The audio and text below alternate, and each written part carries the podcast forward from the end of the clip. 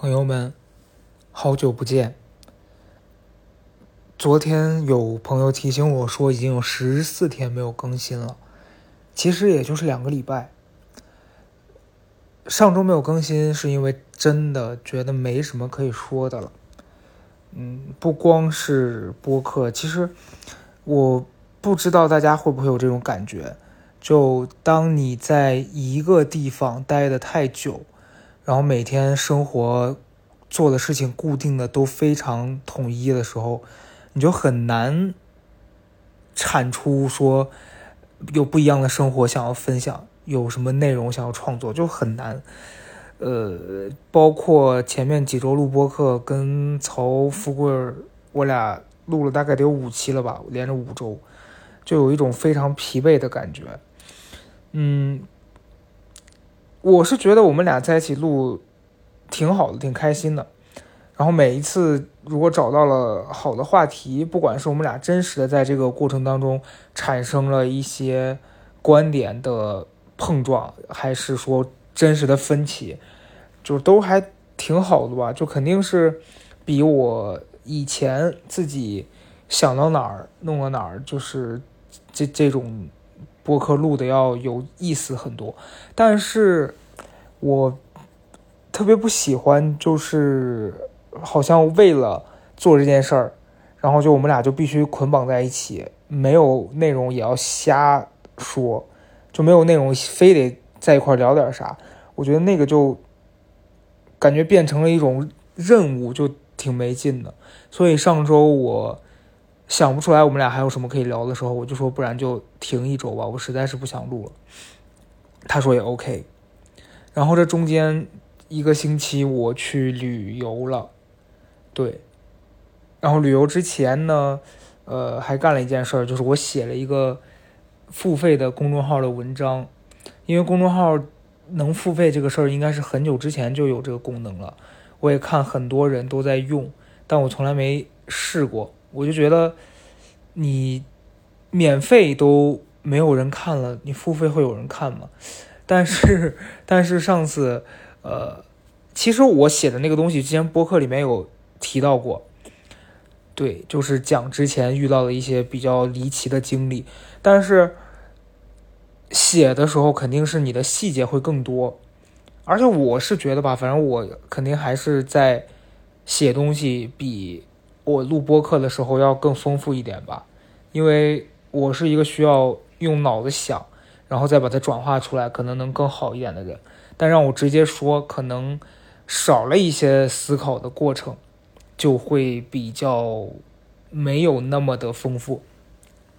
写完之后，我当时觉得这个付费这个玩意儿，要是能有一千个人看，我觉得就不错了。结果。第二天就到一千了，我觉得还挺挺那什么。虽然现在一千四百多人付费吧，呃，但是我觉得已经很不错了，非常不错了哈。然后昨天又开了一篇呃，也不是说就是非得要希望他怎么样，因为我知道昨天这个写了肯定就是没有第一篇那么的好了，因为内容就那么些。但是抱着一个想把它做完的这样一个心态，就觉得佛系开了，有多少是多少了。如果有朋友感兴趣，可以去看一下。要要是就是不感兴趣，其实你们在播客里面大概也听过那些故事了。嗯，然后今天呢，真的是要更新了。如果再不更新，大家可能以为我不干了还是咋的。所以今天跟大家讲讲去东北旅行的过程吧。东北的话，其实我一直觉得东北挺有趣的，很想去。我只去过沈阳，就是很多年前，很多年前去签售的时候，大概可能四五年前吧。呃，但当时去也是下了飞机，直接去了签售的地方，签完售立刻就回北京，当天往返。再后来好像去过一次吉林吧，然后就就再也没有去过其他地方了。这次去的是哈尔滨，如果你们看到微博，应该就会看到我发的一些照片。为什么要去哈尔滨呢？因为我的好朋友李姐李佳瑞女士在哈尔滨生活多年，有一些这个关系。也不是关系了，就是他在这个地方长大，所以他认识很多人。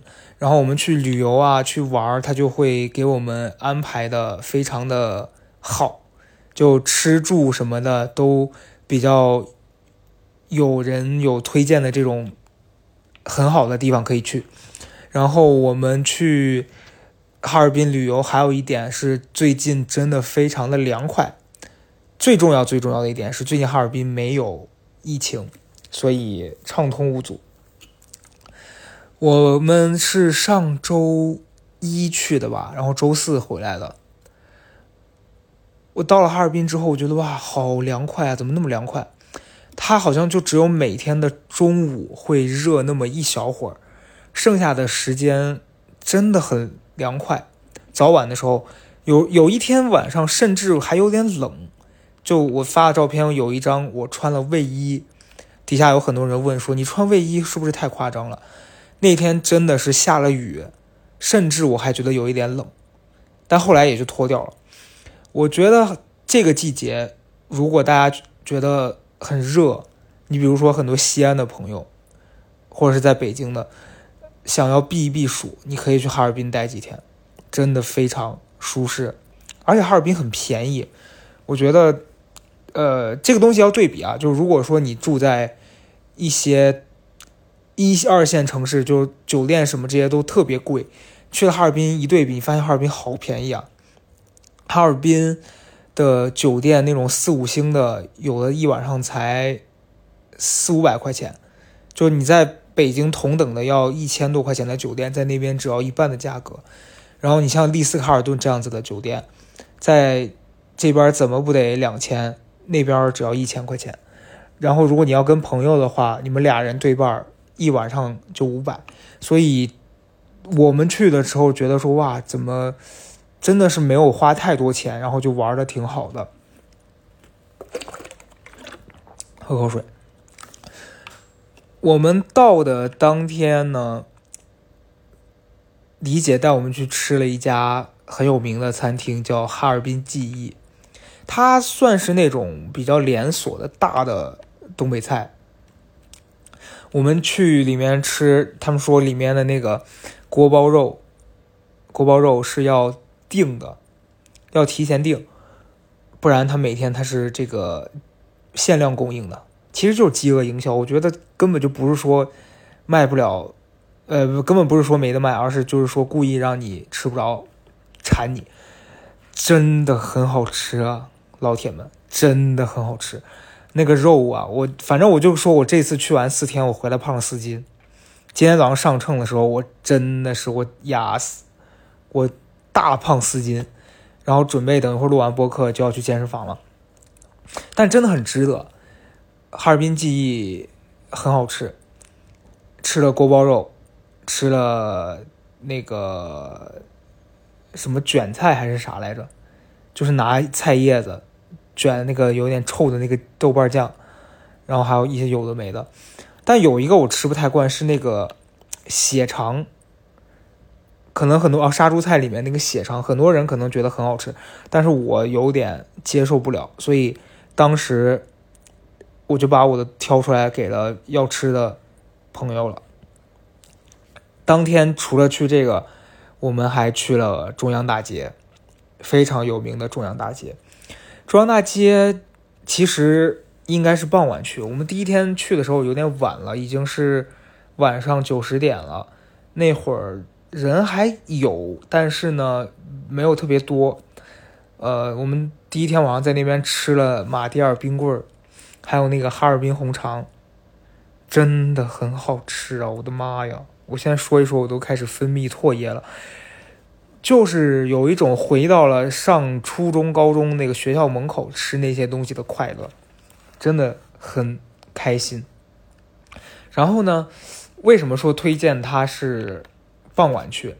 因为我们去哈尔滨的这几天天都特别好，你不像北京的蓝天，除非刮大风，不然天是没什么云，或者是看起来灰蒙蒙的。哈尔滨这几天的那个云永远是蓝天白云，特别蓝，然后大片大片的云在天上。傍晚的时候，哈尔滨松花江那块儿它会有一个索道，你如果坐在那个索道上面，你就会看到整个城市的傍晚的景色，还有天上飘着的那个火烧云，以及你在远处你会看到。呃，我在江上看到了一个很大的摩天轮，虽然它离我很远，但是你就感觉那一个画面非常的舒服。就你在国内，但是你又有了一种好像走出了国外，在欣赏一个特别特别美丽的风景的感觉。那一刻，我真觉得哇，哈尔滨好棒啊！更厉害的是，我从我们从那个索道上面下来之后，在中央大街，然后当时是傍晚嘛。那个一条街上全都是人，呃，年纪很大的也有，然后也有年轻人，年纪很大的有很多，呃，叔叔阿姨，甚至是爷爷奶奶在那边唱歌跳舞，就有人在唱一些老歌，呃，红歌，还有人在跳舞，然后他们跳那个舞，你就觉得他们真的很开心，真的特别开心。我我在有一堆人面前，我停下来拍了好长一段时间。就是他中间是一个可能看起来有四五十岁的一个这样一个大姐，然后她戴着一个墨镜，穿的其实很休闲，然后她在当中就是随意的跳舞，你能看出来她根本没有学过，她就是开心，她就是想释放，在那边舞蹈，随着那个。其实听起来不怎么洋气的音乐，但是他非常的开心，你就会被那种活力给感染到。他一边跳舞，然后一边跟旁边的人互动，然后周围全是围着他们在看的人，大家在鼓掌，然后甚至在围观的人里面有一些年纪比较大的大姐，也在里面随着那个节拍在打节奏。哇，那一刻我真的觉得天呐，我有多久没有看到这样子的场景了？也太开心了吧！我现在讲的时候，我回忆起来这些画面，我还是觉得真的很好。就那一刻，我甚至被打动。我觉得天呐，我要来这边定居，怎么这么开心？看完那一群跳舞的人之后，我们又往前走，就有人在路边，就有有个别的几个人，路边有那种椅子，他也在那边跳舞啊，干嘛？然后我中间一个朋友，我们我们的朋友就跑过去。主动过去跟他打招呼，然后拉着他的手转了个圈儿，然后跟他击了个掌，然后跟他击掌的这个算是一个奶奶了吧，头发都白了，他们就很友善，然后你能从他的那个笑容里面看出来他很开心，然后他也没有任何的防备。你你如果在北京，你你去三里屯，你拉一个人转一圈，他马上把你带到派出所，但是在哈尔滨，在中央大街上。你能看到对方的那个表情特别的友善，你也能感受到整个街上的氛围，就是我们今天就是来开心的，所以好，真的很好。大家如果要去的话，一定要在傍晚时分，大概下午的六七点吧，去看一看江景，然后在江边沿着街走一走，非常开心。然后我们看完那个江景之后，我著名的李姐就给我安排了一个很特别的活动，带我去看了斯卡拉。朋友们，我真的是孤陋寡闻，我之前我从来不知道斯卡拉是什么，它其实就是一个表演的地方，叫斯卡拉，里面就是有一些东北特色表演，什么二人转呐，有的没的。我之前我是对二人转这块我真的毫无涉猎，毕竟我是在西北长大，对吧？我们那儿也有表演，但是确实是对东北的文化没有那么的清楚。去之前他就跟我说小黄飞特别有名，我想说谁呀？我是真的没听过，因为我小时候的时候东北的朋友比较少，然后来北京这几年，大家也不太会去讨论到他。后来我才知道他很有名、很火，很多人知道他，但是我之前是真的没听过。然后李佳瑞就非要说推荐我去看这个，我也觉得好呀，去了之后当然是要体验一下了。结果呢，李佳瑞跟这个这个表演场所的这个老板的儿子就是认识，就给我安排了一个上台互动的这样一个环节。怎么说呢？咱就是赶鸭子上架，赶猪出栅栏，给我逼上了台去。我当天确实也是觉得太野了，你们东北二人转文化太野了。我我抖音上发了一个视频，就是我们在当台下，我们整个震大为震撼，大为震撼。主要是我进去了之后，我发现好多家长带孩子来的，那小孩儿也就。四五岁吧，四岁到十二岁之间的，我想说他们是可以看的嘛？就当然他是没有一些少儿不宜的这种环节的。据说以前是有，但现在可能管的比较严了，所以他都还好。可是呢，就是说，我觉得小朋友在这样子的环境里面真的 OK 吗？那么吵。然后有人抽烟干嘛？但可能这个民风比较彪悍，大家也就没。我看有些小孩在里面比我自在。进去了，反正整晚的表演吧，它分为几个部分。一开始是有几个人在那边唱歌，然后底下的人可以点歌，一首歌一百块钱，这样。然后唱完歌之后，后面就会有一些互动表演。你比如说有一些这种。二人转，然后他在你面前就过来跟你开一些玩笑啊，跟台下观众。我觉得最啊最让我当天傻眼的呀是咔咔喝酒啊！我的妈呀，那个酒喝的呀，就我不知道你们有没有看过，反正当中有一段表演，我真的在台下我说有必要这样吗？大概是一个中年男性吧，得有个看外貌啊，我真的觉得他得有个四五十了。后来他在台上说：“我出生于一九九二年，我大为震撼。一九九二年，反正这个大哥呢出来就是在那边念了一段这个什么，就数来宝，也不是数来宝，就是就是嗯那种嗯 rap 也不是，反正就是那个叫啥来着？我突然就是想不起来了，就一人饮酒醉那样子的东西。”他表演了好几段之后，突然开始拿出一个扎啤灌了下去。我以为灌一个意思意思就行了，后来他灌了大概得有三四个吧。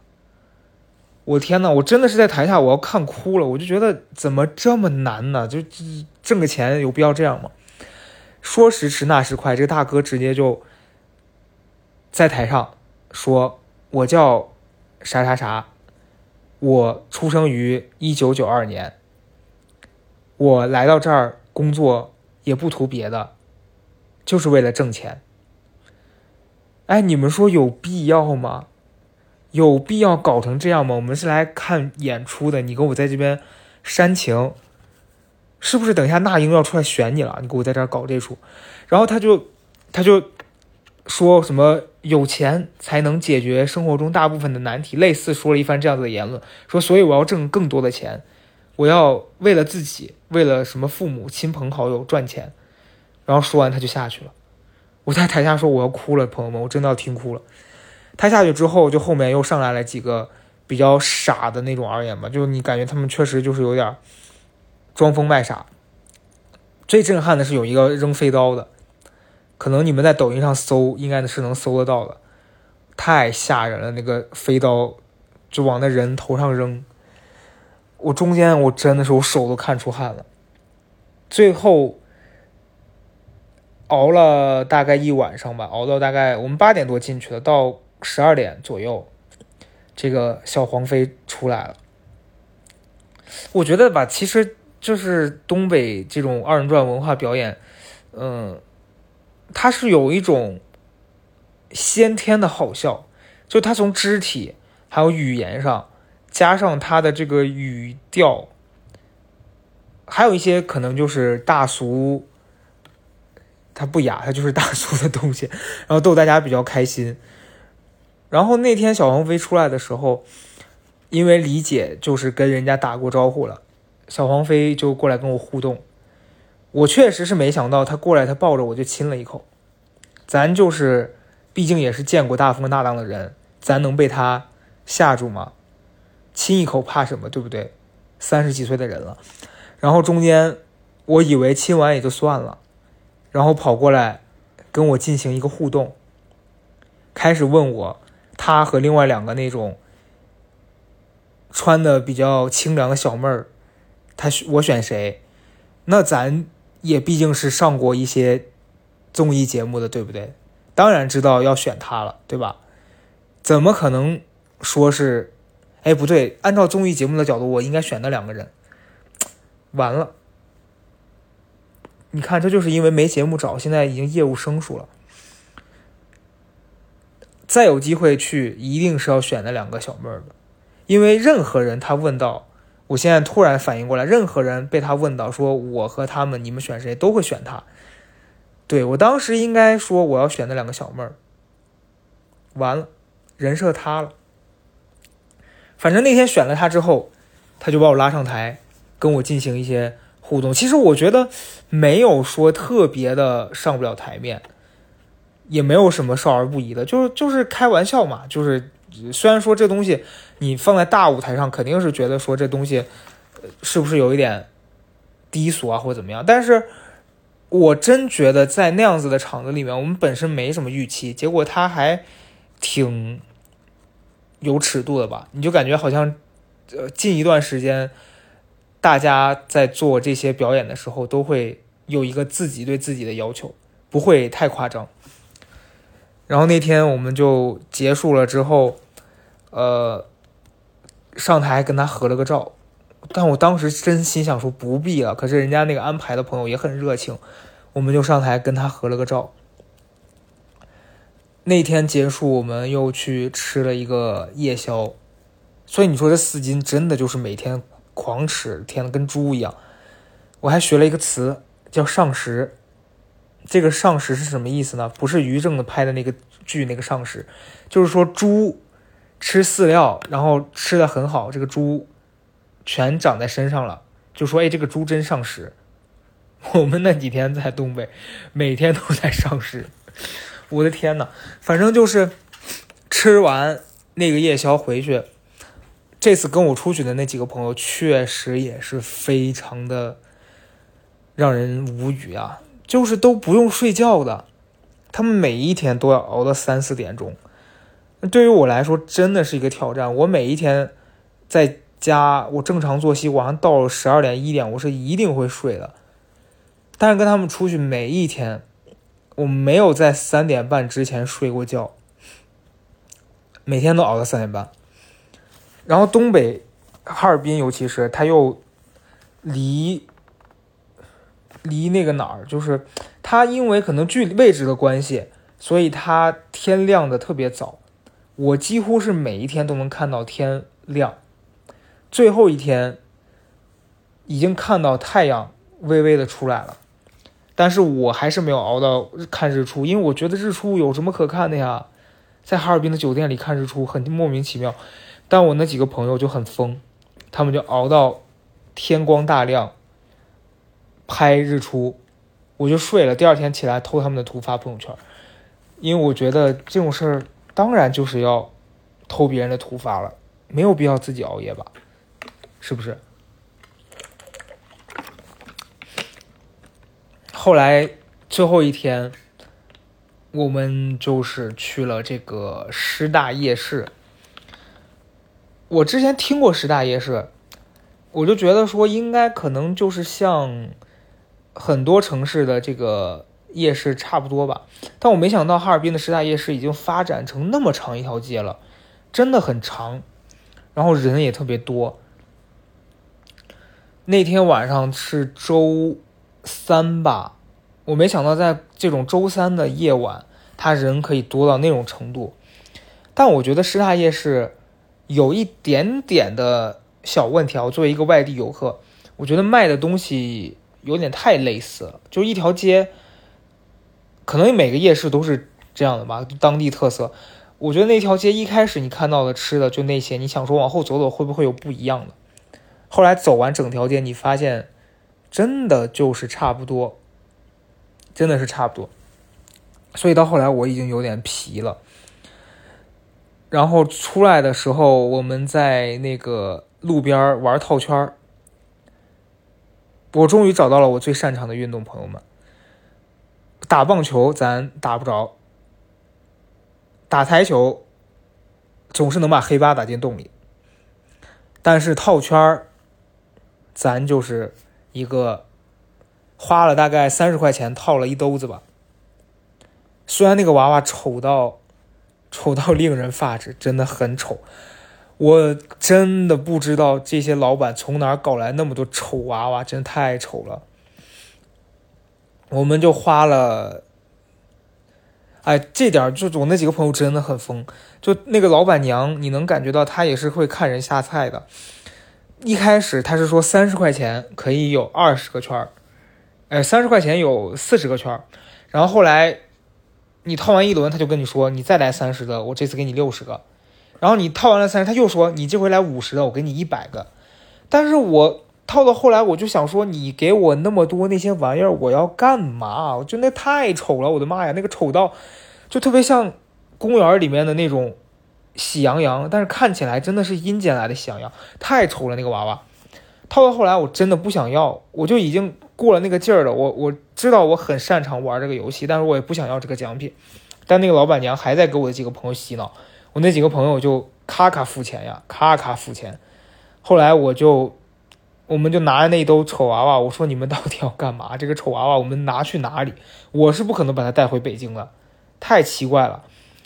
最后我们灵机一动，把他们把这些丑娃娃们顺丰到付给了一个老是喜欢整我们的朋友。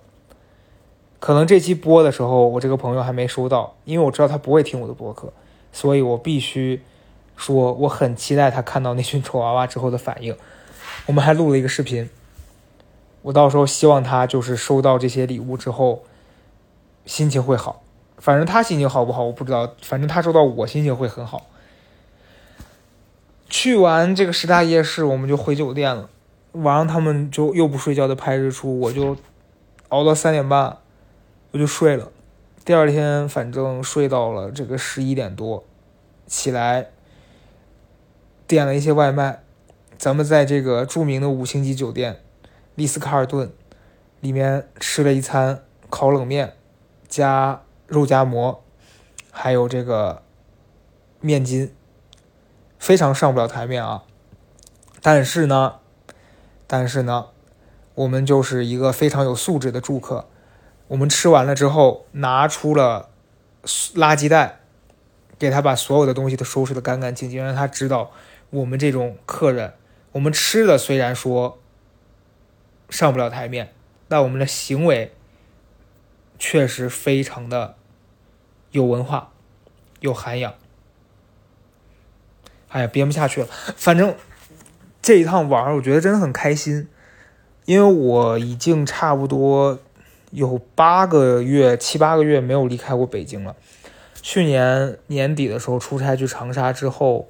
后来过年也因为疫情没有回去家里，然后今年本来说找机会说回趟家，但是这个疫情反反复复的，就老觉得说怕万一回去了回不来，你你说你去哪儿呢？然后这一次好不容易出去一趟，出去了四天吧，我们刚回来卡在这个呃节点，然后这两天不是我看新闻说朝阳又。又乱七八糟，反正觉得，在这个疫情开始的这两年，大家很无语，但也就开始学会适应。说不确定就是最确定的事儿，所以我会觉得出去玩这件事儿，原来很日常，现在变成了一个很难得的事儿。然后你又能去到一个这个从来没去过的地方，体验当地的吃吃喝喝的这些。饮食习惯，然后体验当地的这个风土民情。其实我觉得，呃，你要说，我以前老有一个观念啊，是说觉得中国大部分的旅游城市，北方都差不多，南方也都差不多。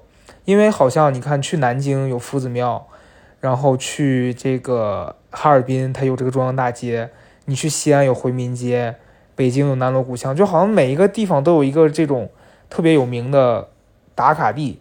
但是你真去了之后，你说这打卡地有什么是外面没有的吗？你如果真要这样归类，你会觉得所有地方都差不多。但是，但是重点就是你跟谁去。如果是你自己一个人去的，你很享受这个体验当地的文化，你听到周围的人可能说的方言是不一样的，然后你观察这个地方的每一个人，你你你也会得到收获。然后你像我这样子，就跟我的朋友出去玩儿，虽然说在玩的过程当中，你有有很多瞬间想把这几个朋友杀了，因为他们真的就是说不睡觉，然后磨叽磨蹭，但是玩的时候还是很开心。回来之后你觉得，哎呀，意犹未尽，所以我真是觉得，要么就是自己一个人也能获得好的旅行体验。要么就是你找到一群跟你能够特别合得来的朋友一块儿去玩儿，真的很难得。我们那天回来的时候就在计划说，看今年下半年有没有什么机会再一起去一起去哪儿，真的是挺开心的。然后回到北京，今天是我回来的第三天吧，我前天晚上回来的。我每次出门最让我头疼的是寄养狗的问题。因为宠物养宠物的人肯定都会理解这件事儿。就我之前好像在博客里面也讲过，就不管出差出去玩，你把狗放在哪里是一个很头疼的问题。呃，像以前我会寄养，但是我的狗因为从小娇生惯养吧，它是跟人一起睡啊什么这些的，你把它放在宠物店，你就会有一点于心不忍。所以我以前都是把它托，要么托付给。很喜欢它的朋友，要么是有一些那种宠物店，但是老板特别喜欢它，会把它当自己的狗养，我就很放心。然后这一次寄养狗的时候，也是我把它放在了一个以前的朋友家里。其实这个朋友跟我不是特别熟，是我很早很早之前住在像素的时候，呃，他当时他跟他的伴侣，他们俩人一起开了一个宠物店，然后。我当时住他们楼上，就老把狗送去他们那儿洗澡嘛，在大概可能七八天一周去洗一次澡。后来就是他们搬走了，宠物店就转给了别人。我们联系的不是特别多，然后因为他们特别喜欢我我家狗，所以有几次我出差干嘛，我就把狗放他们家了。可是他们家就自己也养了很多动物，又有猫有狗的。然后有一次。他们就比较溺爱狗，狗在他家吃的太多了，回来就就可能是那个食物划破了肠道，就一直在拉血。我后来就，我不是因此而记恨别人，我其实是觉得我不好意思再麻烦别人，因为你知道对方是好心，然后你也是觉得放在他那儿你比较放心，而不是说你贪便宜说不想花钱。但是这个过程当中，就是你们两方都有。自己的原因，然后造成了动物受到了伤害。然后我当时就跟老周聊，我说这确实是你放在宠物店，宠物店花钱办事儿，他可能就不会，他为了不承担责任，他也不会让你的狗产生意外的，他尽他可能吧，只能这样说。但是你放在这个朋友这儿，他因为太过溺爱他，给他吃了过多的食物，然后这个狗就出了问题。那你说你怎么怎么去界定这个事儿，怎么办呢？后来我就很少再送去他那儿养了，然后前两年吧，可能两年左右，两年前，我看到他们发朋友圈就分手了，然后这个男生就带了两只猫和一只狗走，然后那个女生就把剩下的几只狗带走了，反正俩人就分开，不在北京了，就是这个男生在北京，然后那个女生就去了天津吧，还是哪里，我不记得了。反正那之后我们很少联系，然后在去年年底左右吧，这个男生就关注了我的抖音，很好玩的一点是我发现，就抖音不是可以查看谁来过你的主页嘛？他就经常到我的主页来看。我后来就意识到他为什么会来，你们知道吗？就是来看狗的。这样说很奇怪，他因为我抖音会发很多我们家狗的小片段，我我是把抖音当朋友圈在发的，他就会经常来看。然后只要是发过狗的，他都会有这个浏览痕迹在里面。所以这次我出门，我就想到他，我就问他说能不能把狗在你们那儿放几天，他很爽快就答应了。然后我就问你住哪，然后他告诉我他住在一个巨远的地方，从我家打车过去。其实就是我把狗送过去，自己再打车回来，来回这样两趟，那个钱真的跟寄养差不多了。四天的话，但是因为他对狗特别好，所以我比较放心嘛，就还是送过去了。然后我前天晚上回来的时候，第一时间先去接狗，他就告诉我他带狗出去遛弯了。他带狗遛弯的方式也很奇妙，他不是说就像我一样牵着狗出去遛了。他是开着车，把狗放在副驾驶，然后就出去逛街了。带带狗在那个商场里面，我说商场里面让带吗？他说你抱着就完了呀。我觉得真的好妙啊！就我们家狗也体验了不一样的人生。然后我去接狗的时候就跟他闲聊，因为路上太远了，我到他家就坐了一会儿，我就跟他聊，我们俩中间就聊到说我们家狗有很多。行径跟他们家之前的那个狗特别像，我就问他，我说，哎，你之前那个狗怎么不在了？他说，啊，就给前女友了。我说，我说，我记得他不是原来跟着你吗？然后这个男生就说，呃，他说是这样的，就是你们家钞票放在我们家这几天，我也有一个感觉，是他跟我之前那个狗特别特别像，就有很多行为，比如说，呃，人来的时候会特别咋呼，会叫。然后会守着自己的包，因为我装我家狗会用一个书包，我把它送在任何地方，只要我一离开，它就会守着那个包，因为它会默认你回来看到包会装进去，会把它带走，所以它就一直守着它的包。然后那个男生就跟我说，他们家之前的那个狗，在他俩分手之后，一开始他带着，然后家里不是有那个女生可能没带走的衣服。还是什么的，然后那个狗就永远守在那堆衣服跟前，就不管任何时候，哪怕今天跟他待了一整天，但是只要他比如说上个厕所或者干嘛，这个狗就守着那个衣服，他就看着太难受了，就还是把狗还给了那个女生。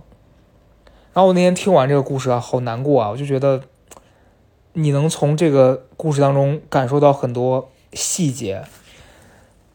所以，我回来之后把狗接回家，我就觉得，怎么讲呢？就是这一段时间，这短短的一个星期出去玩，然后短暂的放松了一下，然后你又从这个旅旅行的过程当中产生了很多新的感受。回来之后，也因为寄养这个事儿，知道了很多这些小的细节，我觉得对我来说是很重要的，因为。